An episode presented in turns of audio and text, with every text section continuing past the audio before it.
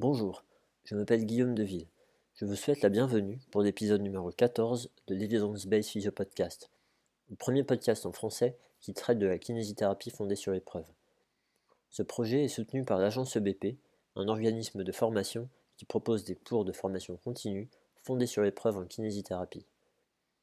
Aujourd'hui, je vous propose l'interview de Benoît Stenstrup, un confrère spécialisé notamment dans le domaine de la pelvipérinologie dans cet épisode, nous discutons autour d'un article qui présente les résultats d'une étude Delphi qui constitue une première étape pour la construction d'un questionnaire utilisable en pratique clinique et qui explore les problèmes rencontrés par des patients sujets à des troubles d'incontinence, mais aussi leurs ressources. La méthodologie de ce projet est remarquable et le sujet peut aider un grand nombre de patients. La pratique de la pelvipérinéologie reste encore trop méconnue pour certains kinésithérapeutes dont je fais malheureusement partie. J'espère que ce podcast donnera envie à quelques personnes de se spécialiser dans ce domaine. Je vous souhaite un bon épisode.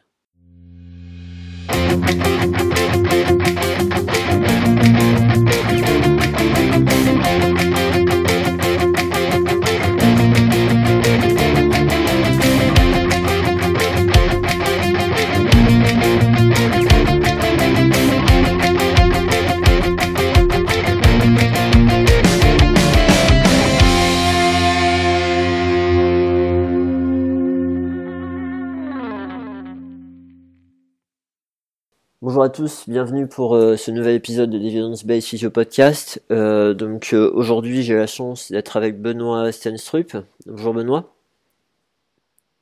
Bonjour, bonjour. Comment tu vas? Ah, bah, Ça va plutôt pas mal. Ici il fait plutôt beau alors qu'on m'a dit que toi tu avais de l'orage. Ouais, moi j'ai de l'orage, on a, on a un peu de difficulté pour, pour enregistrer parce que la connexion est, pas bonne. J'espère que ça va, ça va marcher maintenant jusqu'au bout. Euh, alors, est-ce que tu veux bien te présenter à, nos auditeurs, s'il te plaît?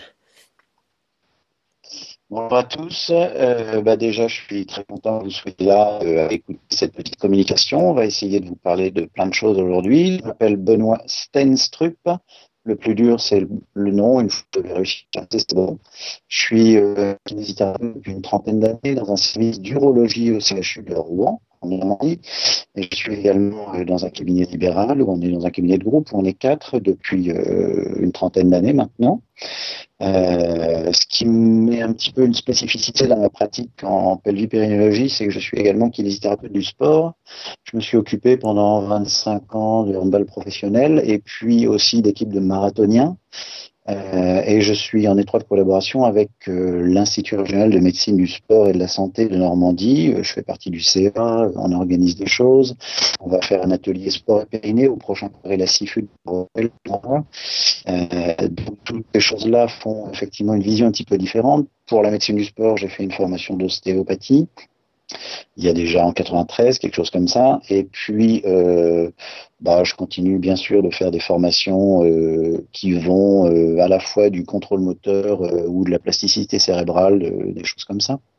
Voilà, voilà, en gros, pour faire le tour. Hein, j'ai trois enfants, une femme adorable et tout va bien. Sinon, parfait. Mais si je comprends bien, en fait, là, tes deux centres d'intérêt, c'est euh, la médecine du sport et la, enfin, oui, la kiné du sport et la pelvipérinéologie. Et c'est pas deux choses que tu fais séparément, c'est, euh, il y a de l'interaction entre ces deux pratiques. Ah ouais, il y a complètement une fusion entre les deux. Bah, euh, déjà, euh, il y a beaucoup de sportives euh, qui viennent nous voir et qui ont des problèmes, soit des problèmes de descente de vessie, ce qu'on appelle des prolapsus, ou alors qui ont des problèmes d'incontinence urinaire pour quel cours. Ça peut représenter, par exemple, au Marathon de Toulouse, on a 52% de femmes qui ont répondu à un questionnaire positivement en disant qu'ils avaient fuite urinaire pendant le Marathon de Toulouse. Donc, il est évident que il y a une prise en charge pelvipérénologique, mais aussi sur le geste sportif, sur le contrôle moteur du sport, sur la façon de pratiquer, surtout l'environnement sportif. Donc c'est une discipline qui, à mon avis, est, effectivement intégrée et multidimensionnelle. Ouais, ok, bah c'est intéressant. Alors moi, je, t'avoue, euh, je pense que j'en avais déjà parlé, mais que euh, la pratique de la pelvipérinologie, je la connais pas très bien. J'ai eu une introduction euh, rapide pendant mes études et j'ai jamais pratiqué. donc du coup, je je connais pas les, beaucoup de détails, je comprends largement l'importance, euh, mais du coup je me rends pas compte de la, la prévalence de ce problème-là. Donc le chiffre que tu me donnes, il est, euh, ouais, il est important. En fait, euh, par exemple, je discutais avec les gens de kinésithérapie de revue il y a pas longtemps. Euh, le terme de pelvipérinologie, euh, il a lui-même ses propres limites. Euh, il n'y a pas que le périnée, que le pelvis. Euh, on appartient vraiment à une discipline musculo-squelettique et viscérale, j'aurais tendance à dire. La discussion qu'on avait avec eux, c'est justement, ils voulaient mettre maintenant une ligne directrice pelvipérinologique, et c'est très bien d'avoir une pelvipérinologie directrice, je pense que ce sera bien. Mais quand on regarde les recommandations de la Health Organization, bah, notre évaluation, elle doit être holistique et, en pelvipérinologie, on est vraiment dans, à mon avis, dans une discipline qui est très, très, très, très euh, multidimensionnelle. On, touche effectivement à la sphère sexuelle, à la sphère périnéale, à la sphère digestive aussi. Touche aussi à la sphère musculo-squelettique d'une manière complète. Euh, la façon dont se répartissent les contraintes au niveau du bassin, la façon dont on utilise ces membres inférieurs, ça va directement impacter sur les pressions qui vont se gérer dans la cavité intra-abdominale et donc sur les pressions qui vont se gérer sur les viscères pelviens, sur la vessie et sur les possibilités justement de problèmes. Ouais, du coup, euh, alors tu vois, c'est pareil. Hein, moi, j'ai découvert il y a pas longtemps ce terme-là parce que quand j'ai appris à l'école, c'était euh, rééducation périnéale et, euh, du coup, ben, je me suis dit que ça avait été mis à jour pour, sans doute pour des des raisons en lien avec euh, des nouveaux modèles, mais finalement, c'est c'est pour toi, c'est pas encore suffisamment précis si je comprends bien. Alors, c'est d'une manière tout à fait pratique. Si j'ai déjà un premier conseil à donner aux gens qui euh, effectivement pratiquent un peu l'hypérinologie, vous avez affaire à des médecins autour de vous. Et euh, souvent, le médecin euh, vous met X séances de rééducation périnéale. D'accord? Donc là, on a bien dit, effectivement, toutes les associations françaises, toutes les sociétés savantes sont d'accord pour dire qu'il vaudrait mieux parler de pelvipérinologie. Mmh. Mais que euh, le médecin me mette euh, rééducation périnéale, moi ça me gêne. Je préférais que le médecin me dise euh, rééducation pour un symptôme, et donc je demande moi, aux médecins qui sont autour de moi plutôt de me mettre rééducation pour incontinence ou rééducation pour prolapsus. Après, c'est à moi de voir un petit peu quelles sont les technologies que je vais utiliser. Ça, on le retrouve dans tous les domaines. C'est rééducation d'une pathologie du genou, c'est pas fait du renforcement du quadriceps leur force, hein, c'est d'être capable de poser un diagnostic. Donc c'est ça qu'il faut qu'ils nous fassent retranscrire dans leurs ordonnances. Ils ne doivent pas nous parler de technologies qu'on doit utiliser. Pour revenir à la pelvipérinologie, donc finalement, euh, on est actuellement euh, dans cette situation où on est resté peut-être, à mon avis, euh, un petit peu enfermé dans une vision trop restreinte. Et euh, je suis pas le seul, puisque finalement, il y a une grande équipe à Berne, en Suisse, qui, euh, qui est vraiment en pleine ébullition depuis une dizaine d'années, qui nous sort beaucoup de choses, qui a fait beaucoup de papiers par exemple sur la course à pied, des choses comme ça. Et euh, il y a un des membres de leur équipe qui s'appelle Koenig qui s'est euh, enfin lancé sur l'évaluation. Et en fait, le simple fait de poser finalement cette question et de se dire bah, dans l'évaluation qu'est-ce que je dois voir, elle, elle met en avant le fait que cette évaluation doit être multidimensionnelle. Oui, et donc du coup ça, ça nous amène à, à l'article que tu m'as proposé.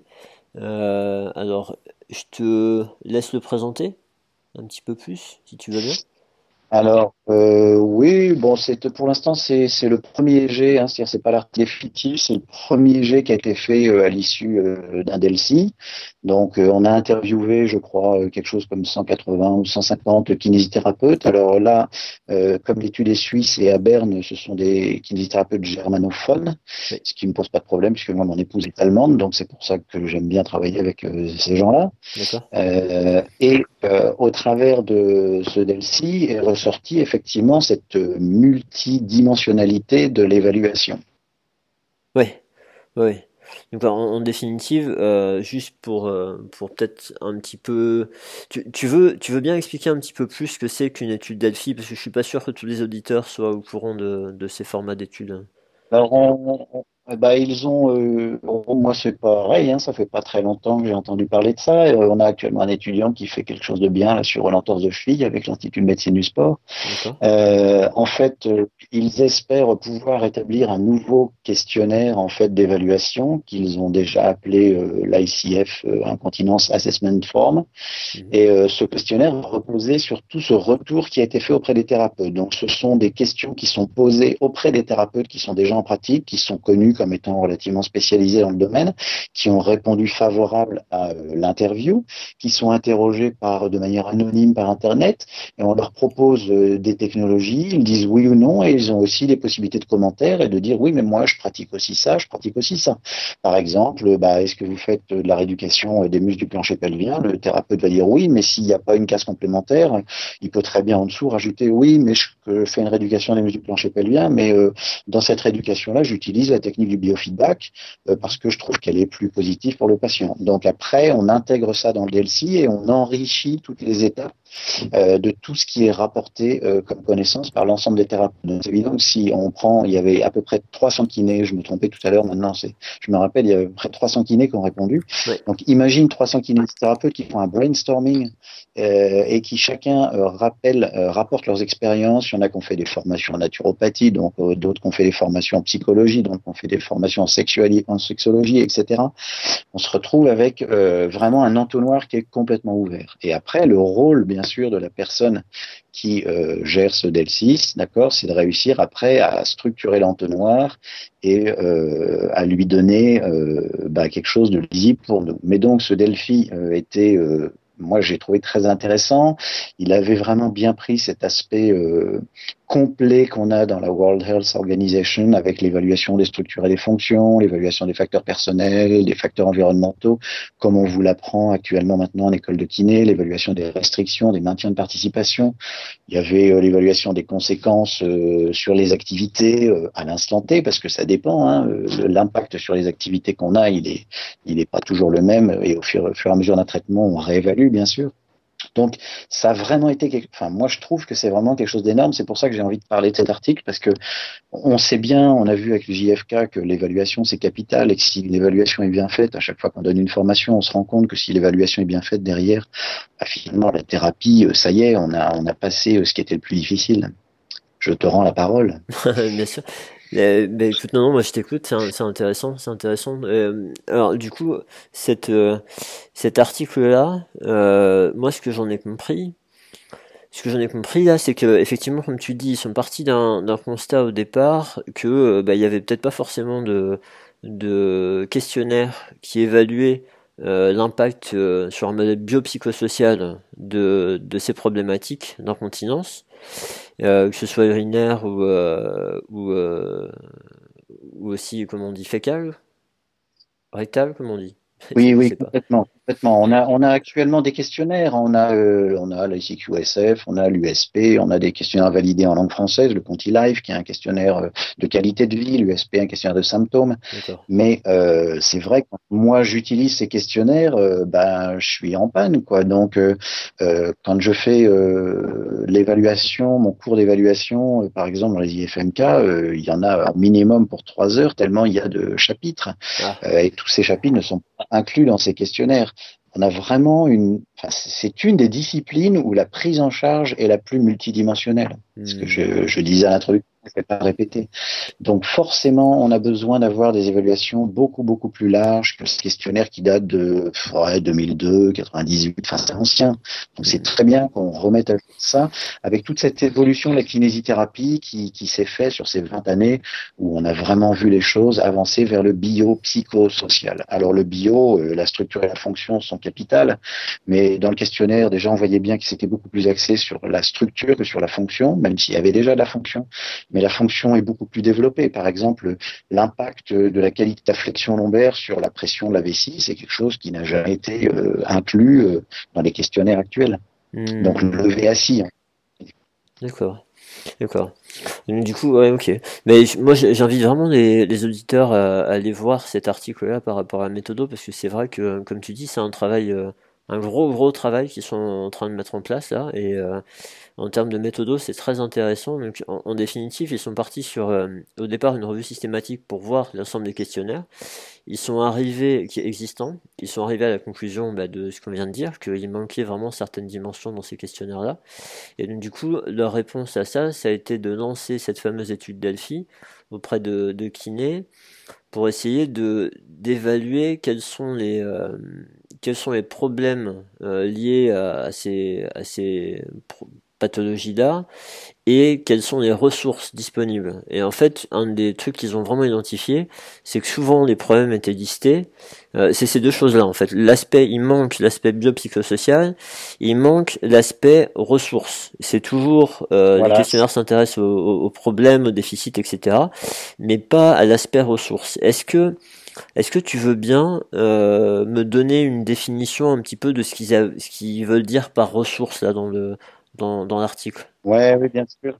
C'est moi, c'est pareil. C'est pour ça que je t'en avais parlé. C'est vraiment ce que j'ai trouvé très très bien. Donc euh, euh, ils ont pris les 27 questionnaires et en fait ils ont essayé de réfléchir à se dire voilà qu'est-ce qui peut nous aider? Donc en fait quand on fait une évaluation, on doit toujours avoir derrière la tête une espèce de diapo avec, avec deux branches.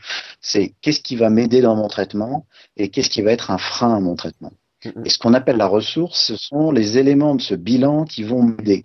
Quand le patient euh, est en train, euh, je suis en train de chercher un exemple, mais quand le patient est en train de me dire, par exemple, euh, euh, la nuit, il n'y a pas de problème, je n'ai pas de problème d'incontinence. Eh ben, euh, si j'ai affaire, par exemple, à une personne qui présente des problèmes d'hyperactivité vésicale, c'est-à-dire qu'il a une vessie un petit peu instable et peut-être un petit peu petite et que c'est quelqu'un qui va tout le temps pisser, mhm. euh, eh ben, je vais profiter justement de la nuit où il n'y a pas de, de risque de, de, de, fuite urinaire ou beaucoup moins de risque de fuite urinaire quand on a affaire à une incontinence urinaire d'effort. Et je vais, par exemple, essayer de lui dire, ben voilà, on va boire un petit peu plus le soir. Et ça, c'est ce qu'on appelle les ressources. C'est-à-dire qu'on fait le calendrier mictionnel, ce qu'on appelle un calendrier mictionnel euh, on voit exactement à quel moment la personne euh, a ses apports hydriques, euh, ingère des boissons. On voit à quel moment la personne va aux toilettes. Et en fonction de ça, on essaie de chercher quels sont les moments qui pourraient nous permettre d'avoir un travail positif sur la vessie. De la même façon, quand une personne vous dit je bois 5 cafés par jour, on sait que le fait de diminuer la caféine, avec un peu de chance, chez une partie des personnes, ça va nous permettre de gagner euh, sur cette hyperactivité vésicale. Et donc, c'est une ressource. Donc, eux, ils ont, euh, après ces trois rounds de questionnaire, identifié 110 catégories de problèmes. D'accord? Mais surtout, ils ont identifié 71 catégories de ressources. C'était ça qui est génial. Et dans, ce, dans cet article, vous avez ces ressources qui sont listées. Donc, vous allez, enfin, nous, les enseignants, déjà, on va pouvoir enfin transcrire l'ensemble de ces ressources parce qu'il y en a forcément à côté desquels on était passé. Et si on prend par exemple euh, que ce soit les structures et fonctions, les activités et participations, eh ben on se rend compte qu'on a des ressources dans chaque catégorie. Donc ça c'est vraiment euh, quelque chose que j'ai énormément trouvé positif dans cet article, au-delà d'une méthodologie qui est une méthodologie classique connue du Delphi.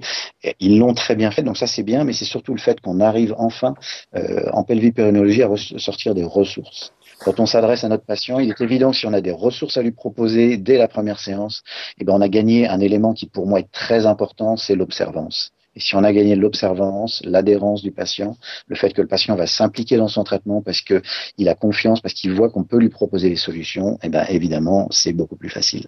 Ouais, je pense, je pense effectivement cette dimension-là de d'explorer les, ressources du patient, c'est vraiment quelque chose qui est pas c'est pas notre tendance. On est toujours à essayer de chercher quel est le problème et euh, faire ressortir ces ressources. Et euh, je, sais que l'entretien motivationnel, on peut, on peut s'en servir euh, justement pour favoriser l'observance et le changement de comportement.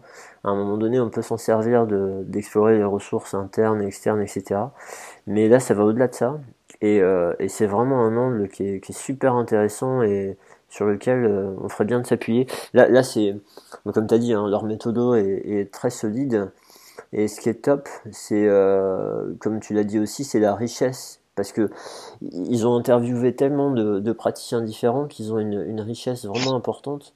Euh, après, alors après, je sais pas ce que tu en penses, mais ce que j'ai vu, c'est qu'ils ont retenu les items qu'ils ont retenus pour après en discuter plus loin, parce que ça, c'est la première étape. Après, ils vont, ils vont interroger les patients. Euh, parce que c'est quand même important d'avoir de, l'opinion des patients, etc. Mais moi, ce que j'ai compris, et je suis suis pas très sûr par rapport à comment c'est décrit dans l'article. En fait, ils ont, ils ont pris, ils ont déterminé les catégories avec des professionnels. Et après, au fur et à mesure des étapes de l'étude Delphi, euh, ils ont identifié pour quelle catégorie il y avait au moins 90% des euh, sondés, des professionnels qui étaient d'accord. Ils ont retenu que ces critères-là. Et moi, je me demande, est-ce qu'ils vont discuter que de ces critères-là avec les patients ou est-ce qu'avec les patients, ils vont essayer d'en faire ressortir d'autres? Ah, ça, je ne sais pas. Effectivement, c'est une question très intéressante. Euh, euh, je sais pas un élément que j'ai, je ne sais pas. Ouais, et tu vois, quand on, j'ai essayé, il y, a, deux passages qui sont un peu, un peu ambigus par rapport à ça dans l'article. Et en définitive, moi, ce que je me dis, la seule crainte que j'aurais, c'est de partir de cette euh, expérience professionnelle, euh, tu vois, quand on veut être patient centré, et de, de partir de, euh, ben, c'est les professionnels qui décident, et c'est forcément la majorité qui a raison. Et du coup, après, ben, mm. tout ce que les patients peuvent apporter d'autres, on n'en tient pas compte. Et je pense pas que c'est leur objectif, mais c'est pas clair. En fait, moi, c'est une crainte que j'ai eue dans, le, dans la lecture du truc. Alors, alors il y a déjà un élément, il y a déjà bon, il y a un élément qui est important, c'est que je pense qu'en pelvipérinologie, euh, le kinésithérapeute a toujours euh, une conscience aiguë de l'importance de l'évaluation, parce que comme on a affaire à une sphère euh, très spécifique, on sait qu'on est face à beaucoup de non-dits. Donc je pense que sur les 300 kinés qui répondent, il y en a beaucoup qui ont chacun dans son dans, dans son domaine a déjà beaucoup creusé sur les non-dits. Donc, je crois que s'il y a vraiment une discipline où on a pas mal de, entre guillemets, ce qu'on peut dire, euh, les paroles de patients, euh, c'est quand même notre discipline. Parce que vraiment, on, on sait qu'on est obligé de creuser. Si tu prends, par exemple, ne serait-ce que la sexualité, euh, c'est quelque chose, on sait bien qu'il nous faut deux, trois, quatre séances, faut gagner la, confiance du patient, faut que ça se passe bien. Enfin, ce sont des, ce sont des choses qui viennent doucement, mais sur lesquelles on est toujours très attentif parce qu'on sait qu'il y a euh, euh, des choses qui vont arriver doucement. Alors que quand je prends euh, un sportif pour une entorse de cheville, euh, je vais effectivement peut-être pas aller le titiller de la même façon sur l'aspect euh, psychosomatique, sur l'aspect psychologique, sauf quand on est dans, dans, le ressort de la compétition, où il faut qu'on aille chercher qu'est-ce qui peut le freiner vis-à-vis de sa reprise dans une compétition. Donc Bon, effectivement, mais après, ce que tu dis est très intéressant. Maintenant, ils sont sur un tel travail que je ne sais pas s'ils peuvent en plus envisager cet aspect-là.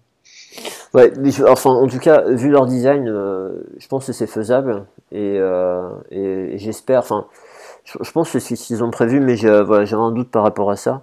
Et maintenant, euh, ouais, maintenant, tu vois, ça me fait réaliser. C'est vrai que c'est c'est intéressant cet aspect-là parce que euh, dans dans le domaine musculo-squelettique, sport plus traditionnel, on va dire, je sais pas si c'est un bon mot, mais il y a, y a vraiment ce cet euh, essor maintenant vers euh, mieux communiquer avec le patient, faire ressortir les, les dimensions d'impact psychologique, social, euh, socio-professionnel, etc.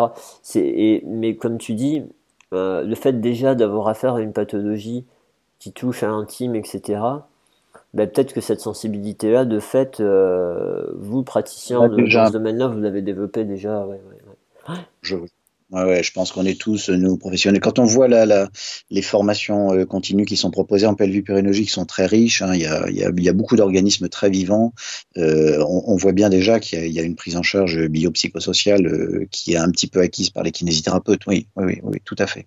C'est intéressant ça. Ok. Et donc en fait, c'est au final, par rapport à cet article-là, le but, euh, parce que ils prennent vraiment un truc très très large au départ, mais le but à la fin, c'est ce que tu disais tout à l'heure, c'est d'avoir un questionnaire qui soit utilisable en pratique. Alors, euh, leur objectif, si j'ai bien compris la fin de l'article, c'est effectivement d'avoir à la clé euh, la proposition d'un questionnaire short form, hein, version courte, moi, ça fait déjà de nombreuses années que je, avoir ce genre d'outils. On en avait déjà parlé au sein de la CIFUD. C'est des choses qu'on aimerait bien mettre en place. Donc, euh, j'ai beaucoup d'espoir là-dessus euh, parce que effectivement, euh, pouvoir avoir le retour de 300 kinés, j'ai jamais réussi à le mettre en place moi-même. Donc, c'est à moi la faute et on, on s'est fait manger le pain par d'autres. Mais c'est pas grave. Moi, je suis très content qu'il le fasse. C'est une équipe qui fait de très très beau travail, donc il n'y a pas de problème. Et grâce à ça, si on a un un, questionnaire short form, eh ben, bien sûr, on va pouvoir le diffuser d'une manière massive. Euh, mais je pense que vraiment pour le domaine de la formation et pour le domaine de la formation continue, le fait qu'on ait accès à un questionnaire total avec tous les chapitres, euh, ça va être quelque chose d'absolument passionnant et de très très très intéressant. On aura par exemple aussi euh, des éléments qui sont euh, pas toujours pris en compte en pelvipérinologie, qui sont la douleur, parce que la douleur est aussi un des facteurs qu'on a et il y a enfin un de mes petits chevals de bataille entre guillemets, là où je rejoins un petit peu les travaux de Sandy Hilton, c'est que il y a quelque chose qu'on travaille beaucoup maintenant quand on parle des modules de douleur, c'est la peur de la douleur et on sait que la peur de la douleur c'est quelque chose qui crée effectivement des, réflexes corticaux, euh, des, systèmes de compensation, qu'ils soient euh, psychologiques ou qu'ils soient euh, vraiment structurels dans la fonction. Et on a, pour moi, la, peur de la douleur, c'est quelque chose qui s'assimile énormément à la peur de la fuite. C'est-à-dire qu'on peut presque remplacer parfois le mot douleur par le mot fuite urinaire. Mmh, tu vois beaucoup de les mécanismes, voilà, les mécanismes de la peur de la fuite urinaire ont beaucoup, beaucoup de similitudes parce qu'il y a cet aspect de la peur psychologique. Je suis dans un endroit où je vois pas de toilette et tout d'un coup j'ai plus de ressources. On parlait des ressources tout à l'heure et je sais pas ce que je dois faire. Est-ce que mon kinésithérapeute m'a mis dans ma petite trousse à outils quelques ressources alors que je suis dans cette situation-là? C'est mon objectif. Et euh, par rapport à la par rapport à la douleur, on est dans le même cas de figure, d'accord? Il y a il y a voilà. Et après, sur le plan purement euh, du contrôle moteur, puisque je, suis vraiment un grand un grand pourfendeur du contrôle moteur euh, dans la rééducation pelvipérinologique, eh bien effectivement, on se rend compte qu'on a les mêmes mécanismes de retard d'activation des stabilisateurs profonds, euh, de, de problèmes de mise en place de systèmes de compensation avec les muscles balistiques. On a la même chose dans la peur de la fuite et dans la peur de la douleur. Ouais, ça c'est intéressant. C'est intéressant tout ça. Euh, tu sais, je j'en parlais. Euh, tu connais bien Michel Pavilebrun oui, oui, oui, bien sûr. On est en train de travailler sur un projet de recherche euh, où on essaye de travailler sur l'activité réflexe des muscles du plancher pelvien. Et c'est tout à fait passionnant. D'accord, super. Ben, du coup, en fait, c'est oui, ben, je suis bête. C'est elle qui m'a mis en, en, contact avec toi de toute façon. Et elle m'a, elle m'avait expliqué que L'aspect douleur, euh, a priori, au départ, on n'était pas habilité à s'en occuper. Et, euh, que depuis quelques temps, tu, tu peux m'expliquer un peu plus par rapport à ça? Ah bah, il faut qu'on fasse des formations sur la douleur, c'est évident. Alors, euh, bah, moi déjà, je, je, je, remercie énormément les JFK qui euh, ont beaucoup mis l'accent sur l'intérêt de la prise en charge de la douleur sur ces dernières années. Mhm. Euh, moi, bon, j'avais suivi un module de formation avec Mosley il y a déjà euh, quelques années. Et effectivement, tout cet aspect explain pain est absolument passionnant, captivant. Mais ce qu'il faut, c'est que les kinésithérapeutes l'intègrent. Et non seulement qu'ils l'intègrent, mais qu'ils l'intègrent à leur, à leur pratique en pelvipérinologie. Et donc la peur d'un organe qui va descendre euh, par exemple, dans un prolapsus, les femmes ont peur de, de, de perdre en fait quelque part leur vessie. Mmh. Euh, la peur de la fuite urinaire, c'est vraiment des mécanismes très proches. Et là, on a peu de chercheurs qui ont travaillé dans ce domaine-là, euh, si ce n'est Sandy Hilton, qui, je crois d'ailleurs, vient bientôt chez vous. Donc ça, c'est une très bonne chose. Euh, et euh, il y a encore d'autres euh, d'autres personnes qui doivent travailler dessus. Il faut absolument qu'on arrive à, à, à, comprendre cette fusion de ces mécanismes, voir quelles sont les différences, c'est-à-dire quelles sont les spécificités de l'incontinence urinaire ou des, des, de, des prolapsus par rapport à la peur d'une douleur réelle qu'on a dans, par exemple, la lombalgie ou dans la coxarthrose. Et il faut qu'on arrive à faire le ménage dans, dans ces deux aspects. Quelles sont les choses communes? Quelles sont les choses différentes? Effectivement. Et quand on sait que la douleur, c'est, bah, ça résulte d'une menace perçue par l'organisme. Euh, la menace de perdre un organe, c'est vrai, c'est une menace réelle. Et donc, du coup, euh, est-ce que ça peut pas résulter en une information douloureuse? Oui, effectivement. Ah bah, tu comprends bien que c'est capital, oui, bien sûr. Et euh, tu vois, par exemple, on a, euh, bon, euh, tu connais pas le domaine, mais on a, le, on a un outil qui peut nous permettre d'enlever cette peur de la, de la perte d'un organe quand une femme fait du saut sur un trampoline, par exemple. Ça s'appelle un PCR. Euh, la, la, dernière, la dernière fois, il y a trois jours, j'ai une patiente à qui on a terminé la rééducation et je lui ai dit voilà, pour le saut au trampoline, maintenant on va utiliser le PCR. On lui a fait les, ce qu'on appelle le test au PCR et elle a sauté sur le trampoline avec le PCR et à la fin, elle m'a dit ah bah oui, ça c'est le cube magique. voilà, c'est. Non, non, les gens sont, sont, vraiment euh, très, très heureux quand on arrive à trouver une ressource sur ces peurs, sur ces peurs de la fuite et sur ces peurs de, de la perte d'un organe. Ouais, c'est capital. D'arriver à les, à les rassurer, euh, à les rassurer par rapport à leurs craintes. Et ouais, souvent c'est ce qui ressort. J'en parlais dans, dans une formation il n'y a pas très longtemps où euh, en définitive, cette histoire de biopsychosocial, ben, bon, ça, c'est, on a un autre formateur, Max Stewart, qui euh, en parle régulièrement, qui dit que, ah bah oui. à la limite, euh, ce serait peut-être plus intéressant de dire socio d'abord, psycho après et, et, bio à la fin, même si bio est certainement, comme tu l'as dit tout à l'heure à nouveau, eh ben, il faut certainement pas l'oublier, mais quelque part, une personne qui a mal, mais qui est pas inquiet euh, de ce qui peut lui arriver dans le futur, de sa douleur, de ce que ça risque de faire, et surtout ce que ça risque de faire sur sa vie, de l'impact que ça peut avoir au niveau, quand on dit social, mais au niveau de sa vie, de ce que je vais pouvoir faire, pas pouvoir faire, etc. Bah en fait, il consulte pas.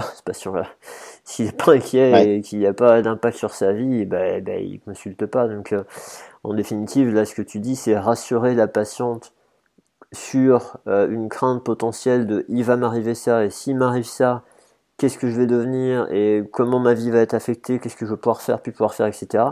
Ben, c'est, vraiment notre rôle, quoi. Ah oui, non, non, complètement. On, est, on, est, on a vraiment euh, des, des, ressources, et, des ressources, euh, et il y en a. Donc, il faut les utiliser. Euh, on, je me rends compte de plus en plus que bien, bien intégrer les, les, les tiroirs de la, de l'aspect biopsychosocial, c'est vraiment quelque chose de capital. C'est pas encore intégré pour tous les kinésithérapeutes et il faut continuer de travailler dans ce sens-là.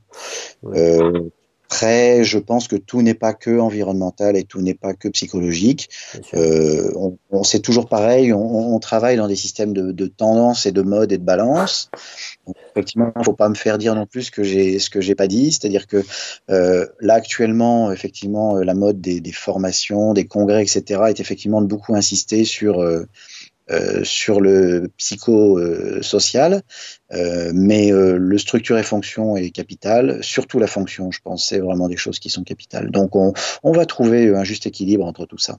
Ouais, non, t'as raison, as raison. C'est, vrai que assez souvent, une des problématiques, c'est de se dire, bah, comme tu dis, hein, d'aller de jeter le bébé avec l'eau du bain et puis euh, de partir dans une nouvelle tendance d'oublier euh, tout ce qui était bon dans l'ancienne. Mais euh, t'as as certaines personnes t'as certaines personnes qui vont dire euh, moi j'insiste sur ces points là parce que les autres points les gens les connaissent. Mais parfois c'est un raccourci qui est un peu malheureux parce que parce que parce que au niveau au niveau bio au niveau ouais structurel fonction etc les connaissances évoluent aussi malgré tout et se mettre à jour là-dessus c'est vraiment important et, ouais, régulièrement. Puis en plus régulièrement, euh, bon, il y a, ça ramène souvent à des atteintes structurelles et le problème parfois c'est que ça amène vers des solutions qui sont euh, chirurgicales ou autres. Mais euh, si on reste dans le bio, en kiné, on peut quand même aider pas mal de gens parce que il y a et je, pense que c'est valable pour pour ta pratique, mais il y a tellement de gens qui ont un déficit et juste avec du renforcement par exemple compte de ce déficit euh, il, il faut pas qu'on oublie ce rôle-là qu'on a euh, d'essayer de rassurer un patient, de, d'aborder l'aspect euh, la douleur, ça fonctionne comme ça, etc. Alors qu'il a un vrai déficit musculaire et que en renforçant son ses muscles, on arrive à, à, résoudre pas mal de problèmes et à le rassurer par la même occasion. On va pas, pas perdre de vue tout ça. Quoi. Tout à fait. Euh, en fait, le, le, le, fait de. Alors, moi, je parle, je parle très peu de renforcement parce que j'aime pas le terme renforcement. je pense que c'est euh, le reconditionnement euh, musculaire et le fait de redonner aux muscles l'ensemble de leur, de leur capacité de contrôle. Mm-hmm. c'est au-delà de ce que tu dis, c'est très intéressant. C'est-à-dire, quand on le fait, le patient se rend compte qu'il va mieux. Donc, quand on fait une chirurgie, le patient se rend compte qu'il va mieux, mais quand on fait une technique rééducative, le patient se rend compte qu'il va mieux. On a travaillé uniquement sur une structure. Mais le simple fait d'avoir réussi à, à, faire prendre conscience au patient de ça, eh ben, le patient sait que si jamais il a plus tard un petit peu à nouveau une apparition du symptôme, il sait déjà de quoi il s'agit et il sait déjà ce qu'il peut faire. Ouais. Donc il y, a, il y, a, un aspect qui est aussi euh, environnemental dans, dans, dans le fait de dire on va faire une technique de reconditionnement d'un muscle, etc. C'est que on, on, donne au patient déjà un tiroir qu'il pourra utiliser plus tard. Oui, dans, dans, le but de, de l'autonomiser pour la suite, ouais. Puis de les ouais, moyens de, de bah, si ça m'arrive à nouveau, je suis déjà passé par là, j'ai déjà une solution, je sais la mettre en place. Si jamais voilà. j'ai des doutes, je sais que j'ai une personne qui peut me, me conseiller. Et, euh, voilà. donc on lui donne des ressources en fait. Tout à fait. Voilà, voilà. Et, et on revient, on revient à, à, à l'intérêt de toutes ces ressources-là. Donc euh, il y a les ressources des patients et puis il y a celles qu'on peut lui fournir, euh, qu'on va lui fournir si on, si on connaît l'ensemble des ressources on peut potentiellement leur, leur proposer. Ouais. Ouais. Et, du coup, après, ben, l'idée d'avoir un questionnaire pour, euh, pour arriver à explorer différentes dimensions et puis euh, ajuster au, au, mieux nos, nos traitements, nos patients. Ouais. Ben, vraiment, vraiment intéressant. Je te remercie par rapport à, à tout ça. J'espère. Est-ce que, est-ce que tu veux nous parler de certains projets que tu as en cours, toi, actuellement, qui te tiennent à cœur? Oh, euh, parler de projets qui me tiennent à cœur, non. Moi, il y a une chose que je trouve très très bien, c'est que je vois une évolution très positive de la profession au travers des mémoires de mes jeunes étudiants en école de kiné. Et euh, j'ai une grande confiance euh, dans, dans ce qui va se passer parce qu'on est en train enfin d'accéder à des mémoires de recherche. Je remplissais le dossier ce matin encore pour un autre. Euh, on est en train d'accéder enfin à des, des, des, belles revues de littérature qui touchent des problèmes de cœur. Donc non, non, voilà, moi j'ai mes projets de mon côté, mais je m'appuie de plus en plus sur mes étudiants parce que mes étudiants sont de plus en plus de qualité et euh, ça, ça va nous permettre d'être beaucoup plus euh, multimodal et, d'aller dans plusieurs directions. C'est très très bien. Ouais, tu sens que ça, ça va soutenir la profession. Ah oui, complètement. bah écoute, c'est un, beau message. Non, c'est un beau message d'espoir. Non, c'est bien de voir ça. Moi, j'ai un, j'ai un questionnement qui est très personnel en fait. Quand je suis intervenu dans des, des IFMK, euh, j'ai des étudiants qui sont venus me voir justement pour me solliciter par rapport à, leur euh, projet de, de, mémoire et, et à leurs travaux de recherche. Et euh, ils m'ont dit qu'ils devaient faire une revue systématique, ils m'ont dit qu'ils devaient faire une étude qualitative. Et je trouve ça super intéressant de les sensibiliser à ça. Maintenant, la grosse difficulté, c'est que je me demande quel niveau d'exigence on peut demander à un étudiant tu vois, je, fais un. Personnellement, je fais un, je fais un master en, sciences euh, euh, en Grande-Bretagne, en, physiothérapie et éducation. Et à la fin de mon master, c'est quand même quelque chose d'assez d'assez ardu. À la fin de mon master, j'ai une revue systématique à faire. Et vu que je suis étudiant en temps partiel, il me conseille de le faire entre, il me conseille de prendre entre un an et demi et deux ans pour la faire, une vraie revue systématique. Du coup, quand on me dit qu'un étudiant en K4 doit faire une revue systématique, je me dis comment il peut faire une vraie revue systématique euh, en un an. Euh, et, du coup, je me dis que les, exigences, le niveau d'exigence doit, doit, être inférieur, mais j'ai du mal à le situer. Alors, le, bon, déjà, ce qui est important, c'est l'encadrement. Donc, euh, dans les IFMK, on commence à avoir des encadrements de qualité avec des gens qui ont des compétences de méthodologie, etc. Si on prend par exemple deux étudiants que j'ai sur un des IFMK dans lequel je travaille, je cite pas, euh, on a euh, déjà déposé les prospéros en début K3. Donc, on, est, on sait déjà qu'on va travailler sur une revue systématique un an et demi, voire même un tout petit peu plus d'un an et demi avant d'avoir fini. Donc, au niveau des, des deadlines, on est OK, c'est possible. Après, effectivement, la question qui se pose, c'est de se dire, voilà, est-ce que c'est justifié d'orienter un étudiant si tôt dans son parcours et finalement de le, enfin, de le programmer, entre guillemets, si tôt dans son parcours déjà vers euh, une spécialité? Ça, j'avoue que j'étais pas trop pour euh, quand j'entendais parler des modules euh, anglais notamment, où ça se faisait déjà en Angleterre depuis longtemps. Euh, et je trouvais que c'était bien que notre profession, justement, euh, continue de mettre l'accent sur une formation euh, multidisciplinaire, pluridisciplinaire, jusqu'à la fin. Bon, de toute façon, maintenant, je crois qu'on est parti dans ce système-là. Donc, je crois voilà, il y aura ses avantages et ses inconvénients, mais au niveau, au niveau de la qualité des revues systématiques qui vont sortir, qui seront faites par nos étudiants, je pense que maintenant, à partir du moment où l'étudiant est, est, est inclus dans un processus qui en fait est encadré par un, professionnel qui sait exactement, euh, qui connaît bien le champ et qui sait euh, quels sont les écueils et quels sont les, les, les, points vers lesquels il faut aller dans une recherche, je suis pas inquiet. D'accord, tu as, confiance dans le niveau de qualité de, de ce qui va en ressortir. Ok, bon, super. Ouais, ouais, moi, à chaque, mémoire, à chaque mémoire que je relis, là j'en ai 7 cette année, euh, c'est un pur plaisir. Ouais, super. En fait, moi, si tu veux, j'ai des étudiants qui m'ont sollicité de temps en temps pour me poser des questions et, j'avais du mal à leur répondre parce que je savais pas quel niveau d'exigence il fallait qu'ils mettent dans leurs travaux, quoi. Tu vois? J'ai ah bah, un niveau. Enfin, moi, c'est clair, c'est quand je les reçois et qu'ils me demandent pour être directeur de mémoire, je leur dis, moi, je veux un niveau d'exigence de publication. ok, ça marche. Bon, bah écoute, parfait. Je vois, je vois que c'est. Non, non, bah écoute, c'est rassurant, je vois que c'est, je vois que c'est faisable. Après, effectivement, tu vois, tu parlais de, tu parlais de balancier tout à l'heure. Entre des, des mémoires auparavant, on était vraiment sur de la partie clinique, et là, on passe sur de la recherche, euh, de la recherche pure et pour tout le monde. C'est vrai que là, il y a, y, a, y a, un espèce d'effet balancier, euh, mais bon, c'est un gros manque qu'on a dans la profession, et. Euh, c'est intéressant. Il faudra voir dans plusieurs années comment, comment ça se passe. Ouais. ouais. Ouais, on a tellement besoin de le rattraper que ouais, court un peu. c'est vrai, c'est vrai. Ok, bon, bah écoute, super. Voilà, voilà. Mais tu, euh, est-ce que, je t'ai même pas proposé, mais est-ce que tu voulais rajouter quelque chose par rapport à l'article? Si, si, tu m'as déjà. Par, rapport à l'article de Koenig, non, on a bien fait le tour. On a bien dit que le, le, le, euh, le fait de partir sur la, la, une évaluation très très large nous allait nous permettre d'avoir vraiment des ressources très très intéressantes. Donc non, non, on a, on, a visualisé ce que c'était. J'encourage les étudiants qui veulent le faire à faire des Delphi parce que c'est vraiment des choses très intéressantes, même si c'est parfois un peu ingrat parce que les kinés répondent pas toujours. Mais quand je vois là que euh, a réussi à obtenir 300 euh, réponses, euh, je me dis qu'il faut absolument 300 réponses publiées en plus, ça veut dire qu'elle en a forcément eu, qu'elle a dû éliminer parce que euh, ils n'avaient pas bien répondu à la quasi X et Y, donc il y en a sûrement 400 qui ont dû répondre.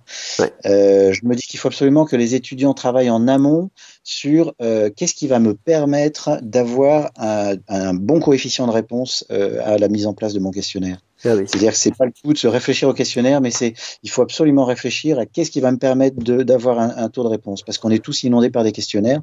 Et euh, quels, quels, sont les trucs qui vont faire que le thérapeute va répondre à mon questionnaire? Voilà, non, c'est tout ce que j'ai à ajouter. Sinon, on a parlé de choses passionnantes et on va continuer d'en parler euh, dans les années à venir, euh, j'en suis sûr.